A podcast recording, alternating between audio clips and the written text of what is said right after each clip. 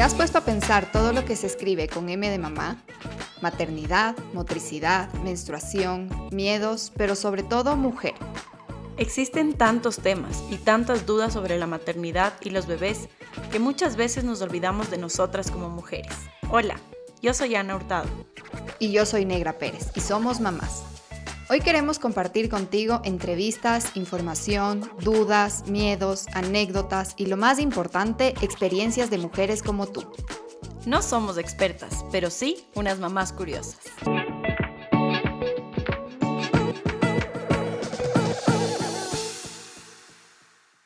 ¿Cómo tengo que alimentar a mi hijo? ¿Es mejor la lactancia, la fórmula, el biberón, el pecho? Son algunas de las dudas más frecuentes de las madres primerizas. La lactancia materna es un gran miedo que viene junto con el parto. Se espera siempre tener una lactancia materna exclusiva, sin dolor, sin problemas de agarre, con bastante producción de leche. Pero una vez que vivimos de esta experiencia, nos damos cuenta que no es así de sencillo, que existe toda una ciencia detrás. Para poder conversar sobre este tema tan importante para la mamá, hoy tenemos a una invitada muy especial. Ella es Isabela Dazum, nutricionista, educadora de lactancia y con ella queremos profundizar en este tema para desmitificar ciertas creencias y conocer más sobre esta ciencia tan necesaria para la vida de la mamá. Isa, muchas gracias por estar aquí hoy con nosotras. Estamos felices de poderte tener. Y más aún cuando se trata de compartir estos temas que son parte real de la maternidad. Comencemos desde el embarazo. ¿Mito o realidad que las mamás necesitamos prepararnos los pezones antes de la lactancia? Bueno, hola con todos los que están escuchando. Hola Ana, hola Negra, gracias por tenerme. Y a ver, empecemos con ese primer mito tan, tan escuchado. Eh, no, no tenemos que prepararnos los pezones antes del parto. Es un mito que viene desde hace mucho tiempo, incluso ginecólogos antiguos todavía lo recomiendan, pero se ha visto que hay un riesgo de contracciones prematuras por estar preparando los pezones. Los pezones como tal en realidad están listos para la lactancia. No necesitan ser duros, estar al sol, ponerse alguna crema, algún alcohol. Están absolutamente listos para el momento del parto. A ver, cuando tienen este mito de que ya me preparé el pezón en el primer embarazo, ¿necesito prepararme el pezón en el segundo embarazo? O también existe esta teoría de que tenía el pezón plano y con la lactada del primer bebé ya no necesito hacer nada porque mi pezón ya se salió, por decirlo así. ¿Qué pasa en el segundo embarazo? Ya, bueno, en el primer embarazo el pezón sí se va a ir formando conforme el bebé vaya succionando. Sí se queda un poco más formado, no es que vuelve a su, a su estado natural eh, pre-embarazos, pero sí es un poquito más fácil cuando ya tienes un pezón más formado. Sin embargo, la forma del pezón, el tamaño, si es que es plano, si es que es invertido, te va a dar diferentes eh, dificultades para dar de lactar, pero ninguno es imposible. Entonces, en realidad, no importa qué tipo, tamaño, eh, forma de pezón tengas, todos estos pezones van a ser eh, aptos para la lactancia. Isa, y con respecto a la bajada de la leche, ¿el tipo de parto influye en este tema?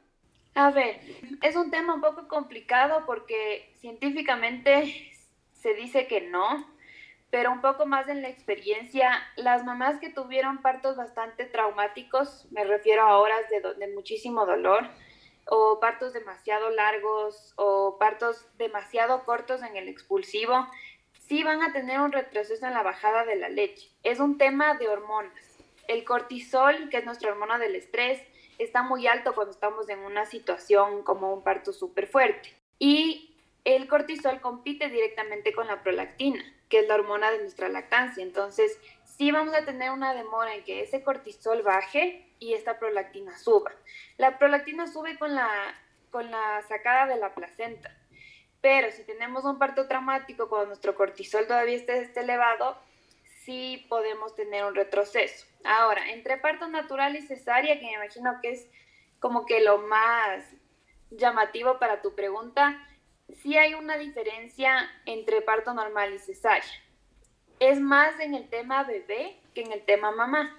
La anestesia sí adormece un poquito a los bebés, sí les tiene un poquito más letárgicos. Entonces, es un bebé que está menos atento, es un bebé que busca menos el pecho de la mamá, más allá de que sea eh, cuestión de la mamá o cuestión hormonal.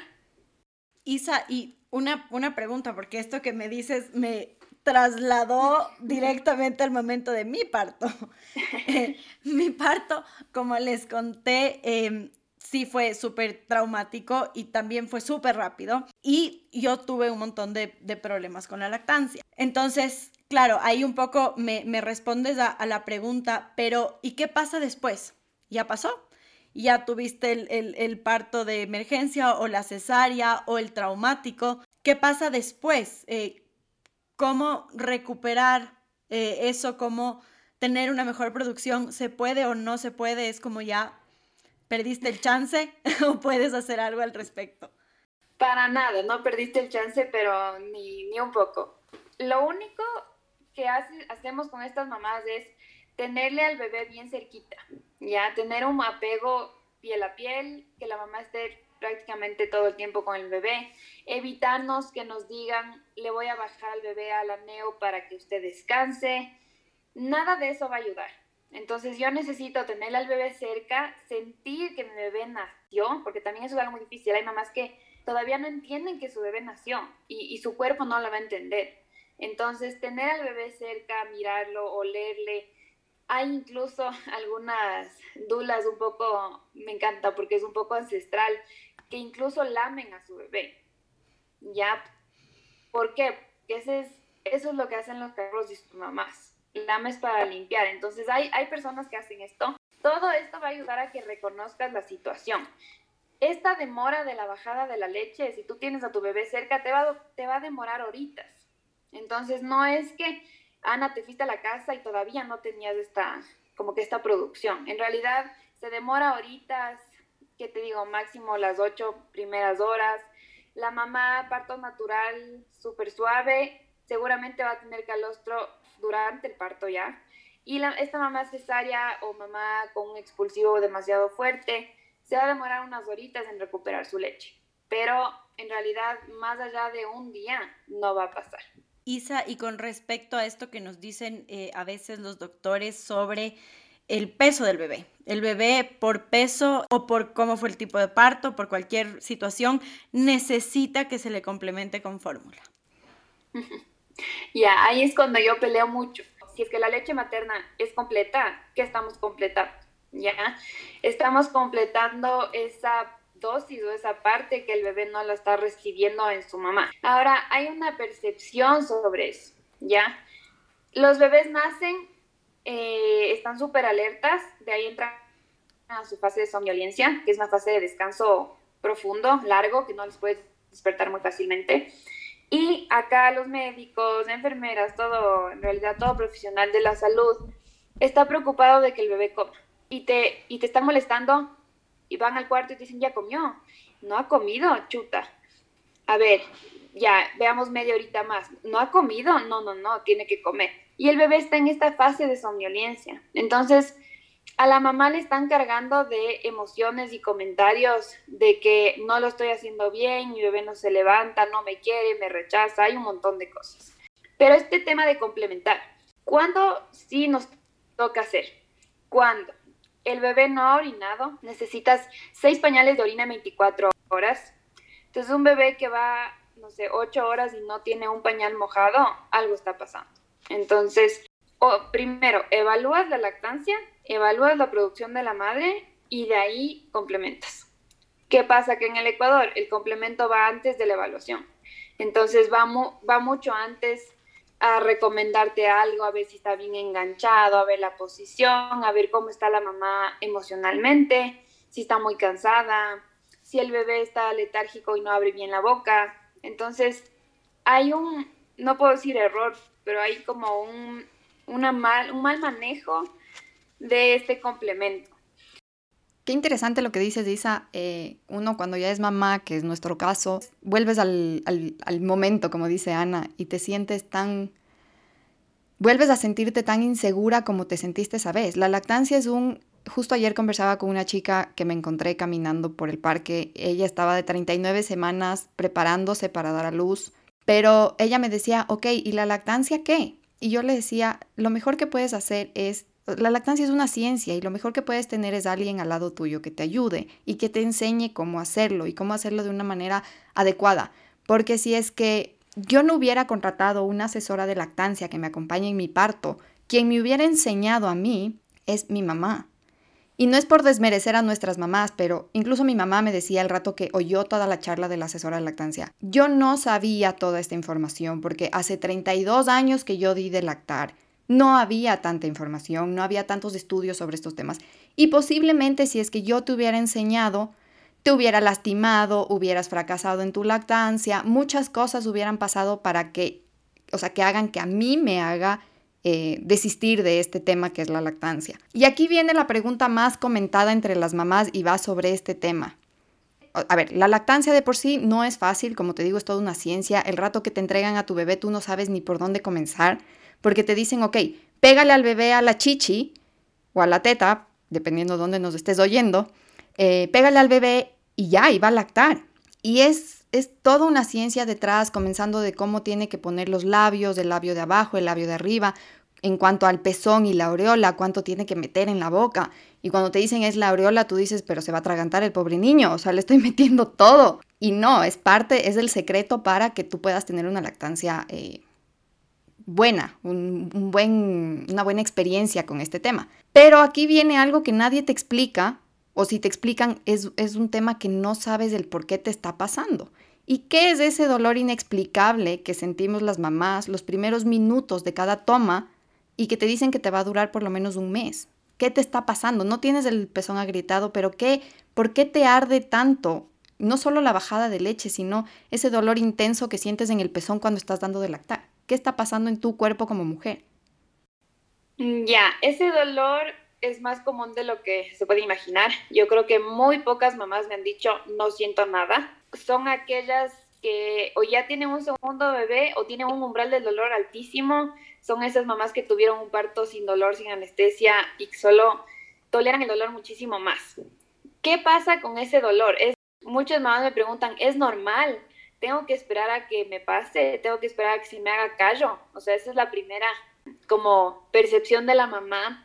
Las abuelas dicen mucho esto de, mijita, ya se te va a hacer duro, espera. En realidad el pezón no cambia, nunca cambia. Ya no va a cambiar en, piel, en dureza, en, solo va a cambiar en forma en realidad. Ese dolor o ese ardor que tú dices, negra, es cuando no está bien enganchado el bebé. Parece que está bien enganchado, pero tu pezón está rozando en el paladar duro del bebé. Si ustedes, todos los que están escuchando, pueden tocar su paladar con su lengua, tiene una parte que tiene huesitos y una parte de atrás que es súper blandita. El pezón tiene que llegar a la parte blandita para que no raspe y no duela. Entonces, solo imagínate cuánto tienes que meter para que ese pezón esté en la parte blanda del paladar de tu bebé. Ahora, el dolor. Hay un dolor que es un primer tirón, son unas primeras dos succiones y de ahí pasa por completo, ese dolor es un dolor que tú dices, estamos bien, porque es el dolor del sentimiento que algo te están jalando. Pero ese dolor pasa y tu lactancia es exitosa, tu pezón sale con la misma forma que como entró, no sale deformado y no sale gritado. Cuando eso pasa, estás teniendo una lactancia buena. Pero cuando ese tirón continúa o en la mitad de la toma empieza a doler o después de la toma empieza a doler, algo no está bien. Ya hay muchos tipos de pezón, hay muchos tipos de boca. A veces los bebés tienen frenillo y los médicos no logran diagnosticarle.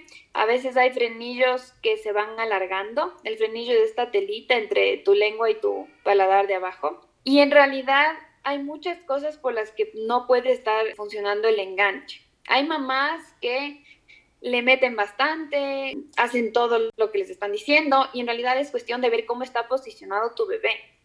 Hay bebés que tienen la pancita viendo al techo, en una posición de cuna, por ejemplo. Hay bebés que tienen la nariz como incrustada en el seno, en vez de tener la quijada tocando el seno y la, la nariz liberada.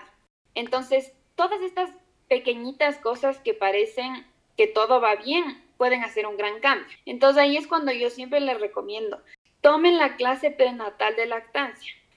porque cuando estás en el hospital, te olvidaste de la ISA, ya llegaste a la casa, ya no puedes más, tienes una grieta en el pezón, tu producción bajó, introduciste biberón, ya diste fórmula, te rendiste un poco. Es mucho más difícil para mí retroceder todo ese tiempo que pudimos haber ganado. Entonces la lactancia prenatal te va a aliviar un montón de como el típico dolor, el típico lastimado, el típico ardor, aparte de la bajada de la leche, que ese es otro dolor que justamente le mencionaste por ahí, que es muy distinto, es algo un poco más fisiológico que hay que saber manejar, nada más. Sí, te cuento que sobre la bajada de la leche, muchas personas a mí me decían, va a durar un poco. Yo creo que fui una vaca lechera porque acabo de cortar la lactancia. Mi hija tiene año y medio y hasta la última toma yo sentía la bajada de la leche. O sea, esa es la cantidad de leche que yo siempre tuve. Y como tú dices, es un dolor es, es como una cogida de corriente o electricidad que tú sientes, pero que luego te vas acostumbrando y, es, un, es un signo de que está, estás produciendo leche. Yo siempre que sentía de eso decía, ok, ella está succionando bien, perfecto, estamos produciendo la leche. Entonces sí, es algo que te vas acostumbrando, no es algo de lo que, que tenemos que tener miedo en ese sentido.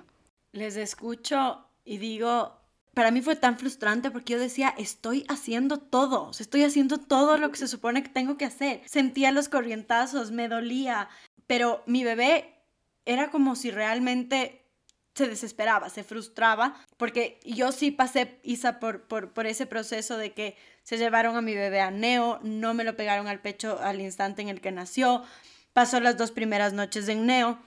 Entonces, obviamente, después de recibir su fórmula deliciosa sin hacer mayor esfuerzo, llegaba a donde esta pobre mamá desesperada que quería, como sea, darle de lactar. Y ella, sí, estaba un rato ahí. Y además que para mí era como, me decían, ¿qué es lo que más te ilusiona de ser mamá? Y yo, dar de lactar. O sea, me parecía divino. Entonces, claro, yo así con este, en este momento súper romántico, en el que me aguantaba porque cuando hablan de dolor no solamente se me viene el dolor de, del pezón y de la bajada de la leche y las corrientes, sino los entuertos, ese dolor del útero que es terrible también. Pero con todo eso yo estaba feliz porque estaba cumpliendo con este sueño romántico de verla a mi bebé alimentarse de mí, que me duraba cinco minutos y que la bebé se desesperaba y lloraba y, quería comer. Y claro, todo el mundo me decía, es que se muere de hambre, es que pobrecita, es que no te sale. Y mi mami también tuvo una pésima experiencia de lactancia y me decía, mi amor, es que nosotras no tenemos leche. Nosotras no tenemos, o sea, le tienes que, le tienes que dar de comer a la bebé porque se muere de hambre. Entonces, claro, con todas las dudas que uno tiene de no saber si está haciendo bien o no, además que te digan eso, tú dices, no, yo quiero lo mejor para mi bebé. Entonces, sí, cumplía con este, con este romanticismo y con este que se alimente de mí, pero siempre sentí que le tenía que, que le faltaba que iba a tener como más, más hambre. Así que bueno, ahí solo les, les dejo esto, esto que me pasó como experiencia. Y también, Isa, ¿qué les dirías a estas mamás que sienten que están haciendo todo? O sea, que realmente estoy haciendo todo, estoy cumpliendo con el pegarle en el pecho, estoy sacándome también con el extractor para estimularme, estoy tratando y realmente no puedo. Yo a pesar de esto le di de lactar cuatro meses a mi bebé que sin saber, sin saber si comía, si no comía, si me salía, si no me salía. Le daba 15 minutos de un lado, 15 minutos del otro, mientras comía de un lado me sacaba de la otra y me salía una onza. Yo me acuerdo que la primera vez que me salió una onza, o sea, no podíamos más de la ilusión con mi marido y ponían en el grupo de mamás, mamás, ¿cómo les va con el almacenamiento de leche? Y yo, en serio, yo recién logro sacarme una onza y las otras están ya almacenando. Entonces, como fue súper, súper eh, dramático para mí. Entonces, ¿qué les dirías a esas mamás que sí sienten que están haciendo todo y que, bueno, llegan a este cuarto mes y se dan por vencidas? Luego te hago una pregunta respecto a eso también, pero ¿qué les dirías a estas mamás desesperadas? Ya, o sea, creo que con todo lo que nos cuentas, Ana, tengo tantas, no sé, no sé si preguntas para responderte. ¿Qué le diría yo a estas mamás? Que confíen en ellas. ¿Ya? Les daría todas las herramientas para que entiendan que no tienen por qué no producir leche. ¿Ya? No hay nada fisiológico que esté impidiendo que ellas puedan amamantar a su bebé. Es cuestión de confianza, es cuestión de paciencia, es cuestión de tiempo, un poco de informarse, un poco de llenarse de gente que te esté apoyando en el tema, porque justamente tu mami, por bien hacer, por tenerte tranquila, te dijo, no tenemos leche, mijita, dale nomás la fórmula. No está mal de tu mami, simplemente tienes que llenarte de la gente que te diga tú si puedes. Pero ¿por qué no vas a poder? Tu bebé está haciendo bien, solo tienes que hacer esto, esto y esto. ¿Ya? Tu esposo tiene que haber sido obviamente tu pilar más importante. Si se emocionó por una onza, nosotros sabemos cómo son los hombres, no les importa para nada. Si se emociona por una onza es porque en verdad te está apoyando y en verdad está tratando de que esto funcione para ti, ya más allá de su bebé, porque los hombres son muy prácticos, los hombres son, ya dale fórmula, no pasa nada. Pero eh, rodéate de la gente que te va a apoyar, trata de no escuchar esos comentarios como los de tu mami. Yo sé que la mamá posparto lactante es una mamá que es una esponja, absorbe absolutamente todo comentario que tú le vas a dar tienes que tener muchísimo cuidado con lo que estás diciendo. Incluso yo tengo que acoplarme a la situación para saber qué voy a decir. Entonces no es, no es tan fácil. Para completar como con tus preguntas, estas mamás que piensan que están haciendo todo bien, en realidad casi todas tienen una mala información. Por ejemplo, tus 15 minutos, 15 minutos, ¿ya? Los pediatras les encanta este tema de los 15 o 20 minutos, no sé por qué, pero la leche tiene dos fases. La primera fase de la leche, si es que le vemos a tu seno así en un dibujo, la primera parte tienes leche con lactosa. Es una leche más aguada, llena de este azúcar, que es la lactosa, y es muy pobre en grasa y tiene muy poca proteína. Si es que yo doy 15 minutos de mi lado derecho, le estoy dando a mi bebé esa leche. ¿Ya? Si me voy al otro lado, los otros 15 minutos, le doy otra vez esa leche. ¿Qué pasa? Mi bebé tiene un exceso de lactosa en su pancita. Esa lactosa fermenta. Entonces, que el gas, que el cólico, que se retuerce, que hace diarrea, un montón de cosas, que no duerme. Máximo me dura 45 minutos con esa leche, porque es una leche que no tiene la cantidad de comida suficiente. Es como que yo te diga, Ana, tómate un caldito y te vas a dormir. Ahí te quiero ver si en la mitad de la noche no quieres levantarte a comerte lo que puedes. Si es que tú le dejas a tu bebé en un solo lado por el tiempo que esta bebé necesite, ¿qué es que necesite? O que se quede bien dormida o que te suelte. En el caso tuyo, tu bebé se desesperaba porque obviamente estaba acostumbrada al biberón. Pero los bebés normalmente se sueltan o se quedan muy profundos en ese lado. Ahí yo sé que mi bebé está lleno. ¿Cuándo le paso el segundo pecho? Más o menos entre el segundo y tercer mes. Pero hasta el segundo y tercer mes tú medio que estás experta en la lactancia. Si te ha ido todo bien. Entonces, eso puede ser uno de los factores que te influye mucho a ti. ¿Y por qué quise responder eso? Porque es el problema más común que tengo. O sea, esa es la llamada más normal que yo recibo. Qué bestia, me trasladaste otra vez a mi maternidad. Me acuerdo cuando me dijeron a mí también 15 minutos, 15 minutos y mi mejor amiga que es nutricionista me dijo justo lo que tú me decías. La primera parte de la leche es más aguada, les, les quita la sed, les hidrata. Si el bebé, por ejemplo, tiene sed, solo te va a pedir esa parte de la leche. Pero la segunda parte es la que más grasa tiene y la que más la alimenta. Y la analogía que mi amiga me decía es, negra, le estás quitando el postre a tu bebé. Entonces no le quites el postre, déjale que coma el postre. Y claro, era una imagen que yo tenía mental en mi cabeza cada que mi hija lactaba, yo decía, no le puedo quitar el postre, no le puedo quitar el postre. Y así me acostumbré a esperar hasta que Amelia suelte, suelte el pezón para saber que ella estaba satisfecha con el, un, con el un pecho y ver si es que le pasaba al otro o no, dependiendo ya. Creo que ahí, como tú le dices a Ana, es, es oír tu instinto, oír tu intuición como mamá y ver qué es lo que más te acoplas tú con tu bebé. Sí, y ahí, bueno, con, lo del instinto, creo que este va a ser el, podcast más personal que grabemos, negra. Estoy, o sea, totalmente metida en mí, pero estoy segura que les vamos a ayudar a un montón de, mamás que se identificarán con esta situación eh, mía. Porque claro, siempre hablamos de la intuición.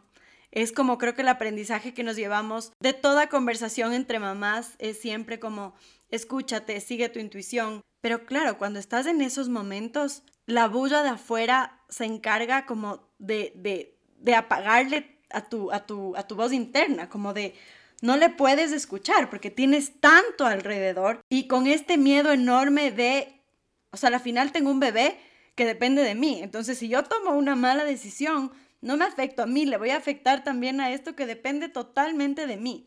Entonces, creo que, creo que ahí es, es importante decir, sí, hay que siempre escucharse, siempre hacerle caso a la intuición, pero también ser empáticas, porque en ese momento es tan difícil escucharse, es tan difícil entender realmente cuál es la intuición, porque el miedo es, creo que es en el momento en el que el miedo es más grande que la intuición incluso.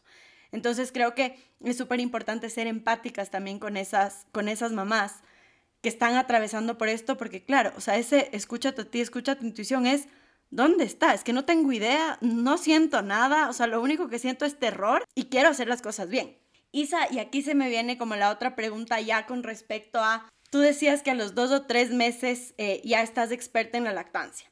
Sin embargo, ¿qué es lo que nos pasa a las mamás? Que tenemos crisis de todo. Al fin durmió toda la noche, crisis del sueño. Estoy experta en la lactancia, crisis de lactancia. ¿Qué tan cierta es esta crisis? ¿Cuánta información tenemos de esto? porque hay muchísimas mamás que están expertas en la lactancia, llegan a la crisis y les pasa lo que a la pobre en el primer día y a la basura todo lo que hicieron los primeros meses. Cuéntanos. Sí, esta crisis yo les molesto un poquito a las mamás, les digo como, como forma de chiste. Cuando ya lo logran, les digo, me van a escribir más o menos al segundo o tercer mes. Y me dicen, ¿por qué? Le digo, porque te va a dar la primera crisis. Entonces se me ríen, no lo toman en serio y luego estoy recibiendo el mensaje hola Isa, sabes que está pasando esto. Entonces, ¿qué es esto? El bebé que ya tenía una rutina un poco más formada de tres horas, dos horas y media, en realidad no importa cuánto tu bebé tenga de sueño. Importa que cumpla la hora de sueño, pero si es que el bebé de la Ana es dos horas y media y el bebé de la negra es tres y media, a mí no me importa, ¿ya? Está funcionando. Pero, ¿qué pasa? Es un bebé que se empieza a levantar cada hora, solo quiere estar en brazos, de la nada le odió a la cuna, pelea con el pecho. Es un bebé que está con una mamitis impresionante. Antes la abuela, que era la que le lograba dormir, ahora solo va a ser la mamá. ¿Y a qué se debe esta, esta crisis? Es, hay ciencia detrás de todo esto. La primera es que tenemos una crisis de crecimiento o un brote de crecimiento. Entonces el bebé empieza a tener un ritmo mucho más acelerado de crecimiento, por lo tanto necesita mayores calorías. Entonces te va a pedir el pecho mucho antes. Es como que empiezas a hacer ejercicio mucho más frecuente cada hora y tu cuerpo te va a pedir calorías. Entonces ese bebé te va a pedir pecho. ¿Por qué te pide brazos? Este periodo de crecimiento hace que todo se rompa. Entonces se rompe la lactancia, se rompe el sueño, y este bebé necesita volver a gestar, es lo que yo les digo. Gestar extrauterinamente. Entonces, ¿por qué quieren estar piel a piel? Porque le estás pasando tu calor y ellos no necesitan estar generando calor. Ellos quieren estar como estaban en el útero, pero por fuera. ¿Ya? Esta crisis también juntan estas dos cosas. Crisis del sueño y quieren lactar más. Porque la lactancia no solo es como tu fuente de alimento y caloría, si no es un mami ven, mami te necesito, mami estoy con gripe, mami me duele la pancita. Todo eso los bebés te van a buscar. Entonces, en estas fases del sueño, que son estas crisis donde los bebés van incorporando nuevas fases del sueño hasta lograr las cinco fases del adulto, van a tener estas caídas. Y la lactancia no solo va a ser calorías para mantener eso, sino va a ser el apego, el cariño y el volver a estar con mamá. Entonces, se junta la fase del sueño, la fase de la lactancia, la crisis de crecimiento, y en realidad lo que la mamá siente es, me quedé sin leche, mi leche no es suficiente, mi leche no es nutritiva, y ha de estar hecho agua.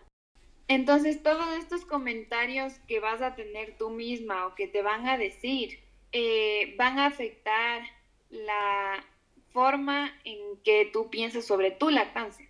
Tu producción en realidad es la misma. Si tu bebé tiene 15 fases de crecimiento, 15 fases del sueño, tu leche se produce a mayor cantidad. Si tu bebé te succiona siete veces más en el día, vas a tener siete veces más leche. No hay una razón para que tu cerebro diga, no, no manden leche, pero me están succionando, hay que mandar leche. Entonces es una relación inmediata, succión-producción. Entonces no le culpen a la producción, a todo esto que está pasando. Es justamente al revés. Es un tema de tu bebé que tú te estás ajustando. Y justo con lo que tú dices y le comentabas a Ana, qué importante es en esta etapa tener a las personas que te sumen a tu alrededor y no las personas que te resten. No las personas que digan, le estás mimando mucho, le estás acostumbrando a abrazos. A la final esta crisis es una de las más fuertes que vivimos mamá y bebé. Es lactancia, es sueño y todo lo que le pasa a tu hijo. Y no falta el comentario no solicitado de, le vas a hacer que se acostumbre a abrazos, le vas a hacer tantas cosas que te ponen miedos a las mamás y qué importante es tener el apoyo adecuado a tu lado. Yo me acuerdo que justo cuando pasaba esta crisis, mi cuñada, que tiene tres hijos, me mandó un mensaje que me resonó hasta el día de hoy cuando a mi hija le pasa algo y me decía, si tu hija te está haciendo tener un mal día a ti, imagínate el día que está teniendo ella. Y desde que me llegó ese mensaje justo en mi crisis de los dos, tres meses, me volví mucho más empática con, con los malos días de mi hija, me volví mucho más mamá. Me, me, salía de mi papel de mujer, de trabajadora, de esposa, de ama de casa, de todos los papeles. Cuando mi hija me necesitaba, yo me convertía en mamá 100% y me sentaba ahí a estar con ella. Si es que ella quería estar en mis brazos todo el día porque estaba pasando un mal día, perfecto, no hay problema, la mamá está aquí para acompañarte. Pero eso es lo que tú dices, el acompañamiento que tú necesitas es el idóneo para que no te hagan a ti caer en abandonar esta, esta lactancia, abandonar tantas cosas que la maternidad y la lactancia te brindan. E Isa, como escuchaste en nuestro primer podcast, nosotras utilizamos un juego para mantener todo lo que hablamos auténtico, personal y profundo sobre todo. Y queremos saber si te animas a que te saquemos una palabra al azar y tú la respondes contándonos un poquito sobre tu experiencia en trabajar con mamás o tu experiencia como, como mujer, lo que más te resuene a ti esta palabra que te vamos a decir. ¿Estás de acuerdo? Sí, chévere. Isa, y tu palabra es comienzo. Qué buena palabra. La palabra comienzo así, para ser súper sincera o súper abierta, me dio un poquito de susto porque el comienzo para mí es algo tan difícil. O sea, yo les puedo decir, no soy una persona que se acostumbra a los cambios, tengo que ser muy sincera. Soy una persona que cuando se casó se deprimió, porque no por mi esposo ni por nada, simplemente porque era un comienzo algo muy distinto.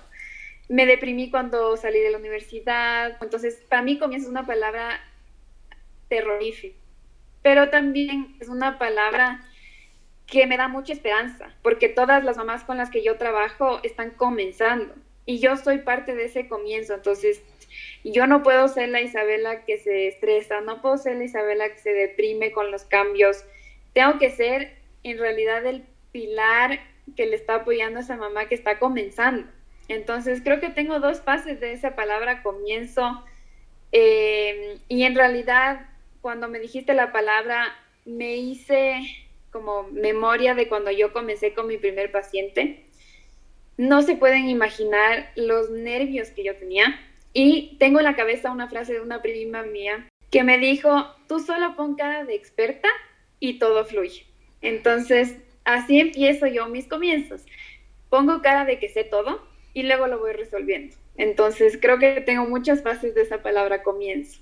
Y gracias por esa, por esa visión, porque me, me, hiciste pensar a mí también en decir, creo que así voy a empezar el tema de la lactancia con mi segundo bebé que viene en camino. Soy experta en esto y todo va a fluir. Así que gracias por regalarme esa frase que, que, me quedo. Isa, y la pregunta del juego también es, ¿cuál es el siguiente paso que debo dar? A ver, el siguiente paso que debo dar, yo creo que es algo que trabajo todos los días en eso no creo que es algo que le veo como, no sé, como ustedes un podcast, como que fue su, su sueño y lo lograron. Yo no tengo ahorita una meta como súper grande, tengo metas chiquitas, pero el siguiente paso que yo creo que debo dar y debo seguir dando es confiar cada vez más en mí. Yo siento que tengo el conocimiento sobre lactancia, no dudo de mi conocimiento muchas veces y cuando dudo paro y pregunto, pregunto a alguien como más experimentado o pregunto en libros o investigo, pero creo que mi siguiente paso es confiar más en mí y no dudarme de cada palabra que digo, porque soy una persona muy así.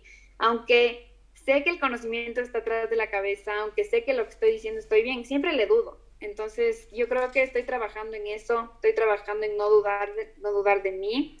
Y si dudo, le encuentro la razón. A ver, ¿por qué estoy dudando? ¿Qué pasó? Y, lo sigo. Entonces, eh, creo que tu pregunta no te puedo responder como mi siguiente paso como meta, pero mi siguiente paso como día a día, más que nada. Me encanta ese giro que le diste y creo que nos resuena a todas, Isa. Y creo que justamente esta manera de ser tuya es la que te ayuda a ser tan empática con las mamás con las que trabajas, porque creo que uno de los retos más grandes de la maternidad es que estamos dudando constantemente. Así que ese siguiente paso que, que tú nos cuentas que tienes que dar y que además nos dices lo tienes que dar todos los días, creo que es el siguiente paso que todas las mamás tenemos que dar todos los días, confiar más en nosotros y como tú dices, cuando dudemos de algo, preguntar, pedir ayuda, es súper importante. Así que gracias por eso, Isa. Gracias, Ana, qué linda forma de verle. Yo solo como que expresé todo lo que sentí en ese rato. Qué hermoso y esa es la idea, como decía Negra, mantener esto auténtico y real y que todas las personas que nos escuchan se sientan identificadas y realmente podamos aportar con este proceso tan mágico eh, y tan miedoso también en ciertos temas como es la lactancia. Así que gracias por darnos tantas luces. Yo al menos me voy con un montón de luces y me voy con un montón de esperanza. Mientras hacíamos el podcast, acabo de, de mandar un mensaje a mi esposo que decía, bien, le voy a poder dar de lactar a Benjamín. Así que gracias por eso. Qué chévere, no, muchas gracias Ana y, Negra. Creo que todavía hay un montón de mitos para desmentir, mitos un poco más, no sé, como menos comunes, pero que existen. Entonces, eh, creo que todavía queda mucho más por contar, mucho más por decir, pero yo creo que con esto las mamás ojalá se identifiquen un poquito y busquen la ayuda. No tienen que buscarme a mí, pero busquen a alguien que, que les, que les pueda guiar en todo este proceso porque yo veo lo vulnerables que son.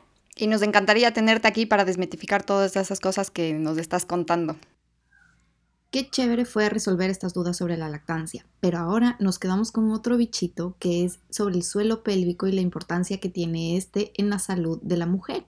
Entonces acompáñanos en el próximo capítulo que vamos a resolver todas las dudas sobre este tema. Llegamos al final de este capítulo. Gracias por estar ahí y ser parte de nosotros. No olvides que no sabes de lo que eres capaz hasta que lo intentas.